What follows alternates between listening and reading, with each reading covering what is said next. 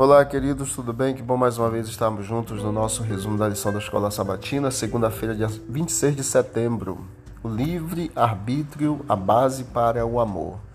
Leia 1 João capítulo 4, verso 7 até o verso 16, e aí você vai ver que cultivar e expressar amor só faz sentido se for uma decisão livre a vida e o livre-arbítrio são condições indispensáveis para receber, cultivar e compartilhar o amor. Deus criou todo o universo como um ambiente perfeito e harmonioso para suas criaturas crescerem em amor e sabedoria. Deus é amor. E o que manifestou o seu amor enviando seu filho para morrer pelos nossos pecados, como resultado, devemos expressar gratidão amando também uns aos outros. A pergunta que geralmente muitas pessoas fazem com relação à liberdade, a livre-arbítrio, com relação à origem do pecado, a rebelião no céu, o que aconteceu com Lúcifer, é que se Deus sabia que Lúcifer se rebelaria, por que Deus criou então ele? A criação de Lúcifer não torna Deus então responsável pela própria origem do pecado. É lógico que se nós adentrarmos nessa especulação a respeito desse assunto, nós vamos ver que é um é um, um terreno muito complicado, muito complexo, pois depende de muitos fatores, incluindo até mesmo o aspecto da palavra responsável, que poderíamos colocar aqui.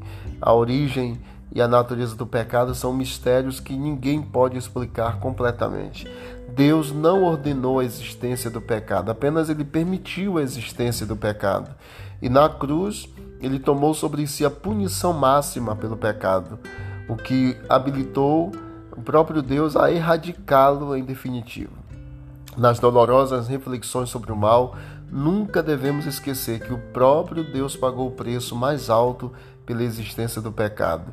E ele então sofreu em decorrência deste mais do que qualquer um de nós também sofreremos.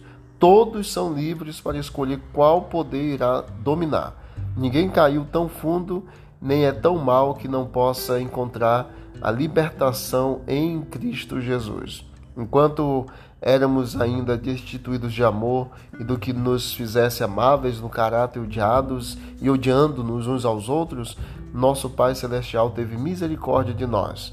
Quando se manifestou a bondade de Deus, nosso Salvador, e o seu amor por todos, ele nos salvou não por obras de justiça praticadas por nós, mas segundo a sua misericórdia.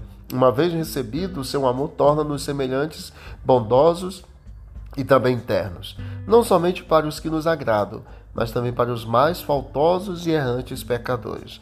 Deus abençoe, que usemos a liberdade de escolha com amor. O amor é a base para termos uma liberdade sadia para irmos na direção certa. Que Deus abençoe você. Vamos orar.